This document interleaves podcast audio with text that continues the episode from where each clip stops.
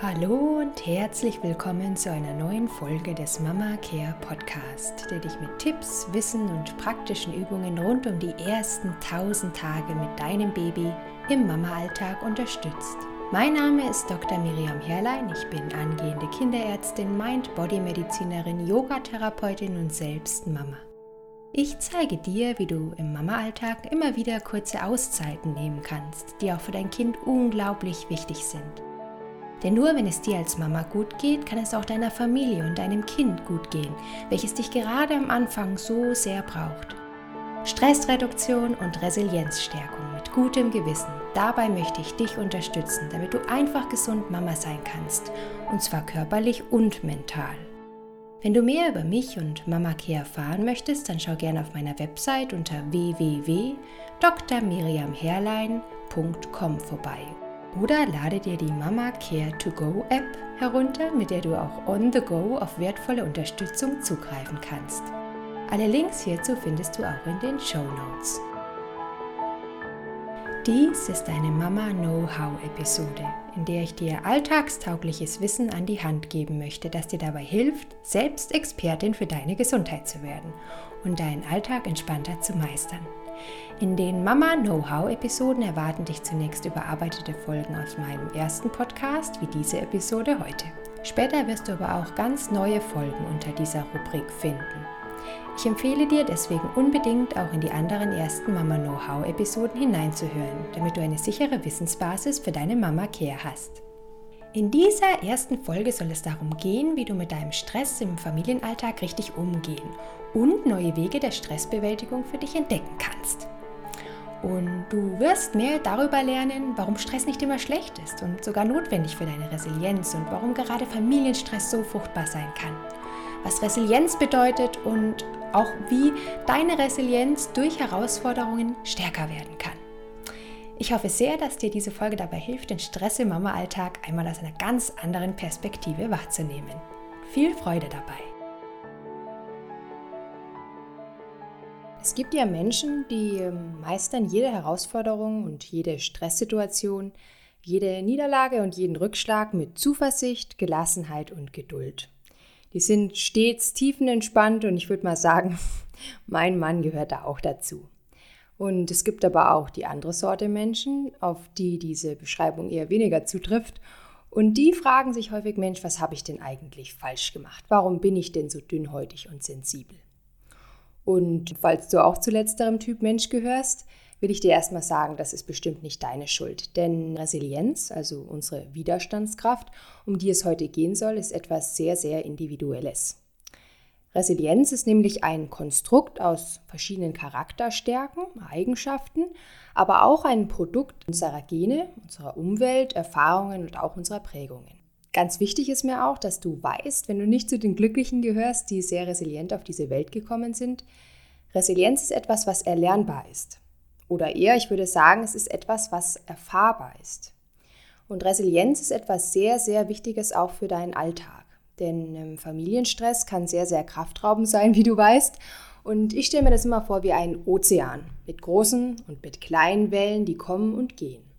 Und unsere Resilienz hilft uns dabei, diese Wellen zu surfen.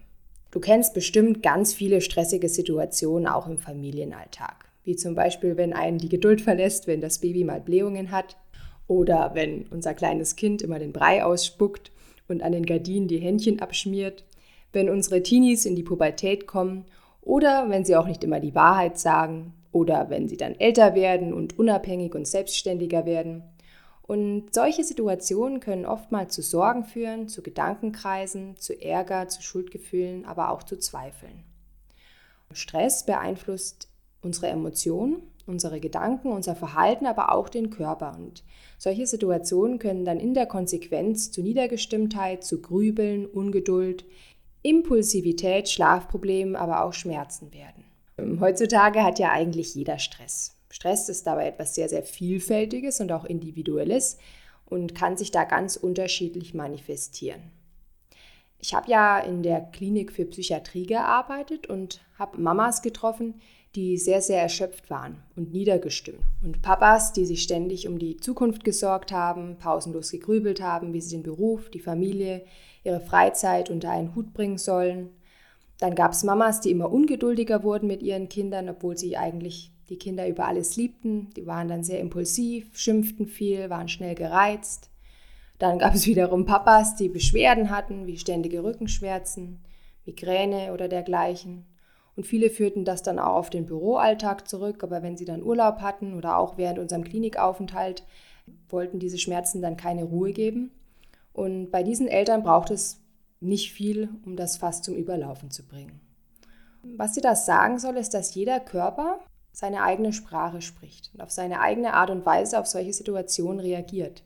Stress ist ja letztendlich das, was wir erleben, wenn unser Gehirn mit einer besonderen Herausforderung konfrontiert ist und zur Bewältigung mehr Energie braucht als normal. Und evolutionsbiologisch gesehen ist das eigentlich ein sehr nützlicher Mechanismus. Und der soll eigentlich den Menschen darauf aufmerksam machen, dass im Moment ein Ausnahmezustand herrscht, der am besten nicht von Dauer sein soll. Und jetzt kommt ein ganz wichtiger Punkt. Familienstress ist eigentlich ein guter Stress, ein sogenannter Eu-Stress, wenn wir den Stress per se nicht als schlecht erachten. Wir sprechen später nochmal über Stress und auch die Definition von Stress. Aber jetzt erstmal so viel. Stress hat auch einen Nutzen. Wie gesagt, ist Stress etwas, was das Gehirn mit sich selbst und dem Körper tut, wenn ein Stressor, also unser Familienalltag, eine Trennung von etwas oder jemandem, eine Herausforderung oder vielleicht auch eine Bindung zu jemandem wahrgenommen wird, welche man nicht ohne Anstrengung bewältigen kann oder glaubt bewältigen zu können. Eustress, also der gute Stress, ist ein kurzzeitiger, adäquater Stress, der eigentlich erstmal positive Auswirkungen auf unseren Körper und unser Gehirn hat. Die Leistungsfähigkeit unseres Herz-Kreislauf-Systems nimmt zu, das Immunsystem wird stimuliert, wir sind wachsamer und unsere Gehirnaktivität nimmt auch zu. Das heißt, Eustress ist erstmal ein Motivator, auf ein unvorhergesehenes Ereignis ganz flexibel reagieren zu können. Und diese Art zu reagieren oder eine Situation bewältigen zu können, kann, wenn sie sich wiederholt, zur inneren Haltung werden. Also zur Widerstandsfähigkeit, zur Resilienz in stressigen Zeiten. Und Distress, also der schlechte Stress, ist eher ein permanenter, zu hoher, zu inadäquater Stress, der diese zuletzt genannten positiven Wirkungen auf unseren Körper auch ins Gegenteil umkehren kann. Es können schlimme Lebensereignisse sein, es kann aber auch einfach wiederkehrende Probleme und Schwierigkeiten mit der Familie sein. Es können aber sogar positive Lebensereignisse sein, wie eine Geburt oder eine Heirat. Und heutzutage ist ja eigentlich jeder 24 Stunden, sieben Tage die Woche gestresst. Ist innerlich überfordert, nimmt das vielleicht auch als negativ wahr. Und wenn dich jemand fragt, wie geht's dir, dann heißt es ganz oft, ach, ich bin so gestresst. Was wiederum aber auch zeigt, ich bin beschäftigt, ich bin gefragt, ich bin wichtig und was in der Konsequenz auch Aufmerksamkeit erregt. Familienstress kann etwas sehr, sehr Positives sein, wenn man es gut meistert, den Stress gut meistert und richtig einschätzt und wahrnimmt. Dann kann man daran wachsen. Ein Beispiel oder ein paar Beispiele. Du hast ein kleines Kind und vielleicht ist es noch ein Säugling und er ist 100% abhängig von dir. Pflege, liebesbedürftig, hat noch keinen Rhythmus, hat viele Blähungen am Anfang, kann sich nicht ausdrücken, weint nur, gestikuliert, macht Grimassen. So ein kleines Baby lehrt uns Selbstlosigkeit, weniger Selbstbezogenheit, Durchhaltevermögen, Geduld, uneingeschränkte Aufmerksamkeit, also Achtsamkeit. So ein Baby lehrt uns auch Empathie. Was brauche ich, wenn ich weine, wenn ich ächze? Und es lehrt uns Selbstmitgefühl. Wir haben sicherlich oft Ängste und Sorgen, Zweifel, Versagensgefühle, sind müde und überfordert. Wenn wir uns da nicht selber lieb haben, uns selber verstehen und uns selber gut um uns selbst kümmern, geht uns bald die Luft aus. Wenn du jetzt zum Beispiel ein größeres Kind hast, das schon in der Pubertät ist, dann kann die Pubertät selbst eine große Herausforderung sein. Es kann aber auch in der Schule Probleme geben mit Freunden oder vielleicht hat dein Kind auch besondere Interessen. Dann kann dein Kind dich lernen, loszulassen, Raum für Entwicklung zu geben, Verständnis, Vertrauen, Einsatz und es kann dich lernen, deine eigenen Träume nicht auf deine Kinder zu projizieren. Vielleicht ist dein Kind auch ein großes Energiebündel. Dann kann es dir zeigen, wie du wieder zum Kind wirst, wie du aktiv wirst, offen, neugierig, unvoreingenommen. Und nicht nur diese Art, wie Kinder leben. Kinder sind ja sehr im Moment, im Flow, sondern auch das Leben mit den Kindern und unsere Verantwortung für sie und unsere Erfahrungen, die wir mit ihnen machen. Bezeichnen wir zwar selber oft als Stress, als Familienstress, aber es lehrt uns so, so viel. Und Familienstress kann natürlich auch in der Beziehung zu unserem Partner geschehen, also in unserer Paarbeziehung. Da kann es auch zu Konflikten kommen.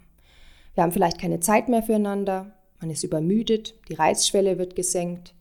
Man hat manchmal das Gefühl, die Versorgung des Kindes ist vielleicht ungerecht verteilt, die Arbeit ist dem anderen wichtiger oder nur noch das Kind steht für den anderen im Fokus. Und der andere nimmt vielleicht die eigenen Bedürfnisse gar nicht mehr so wahr wie vorher.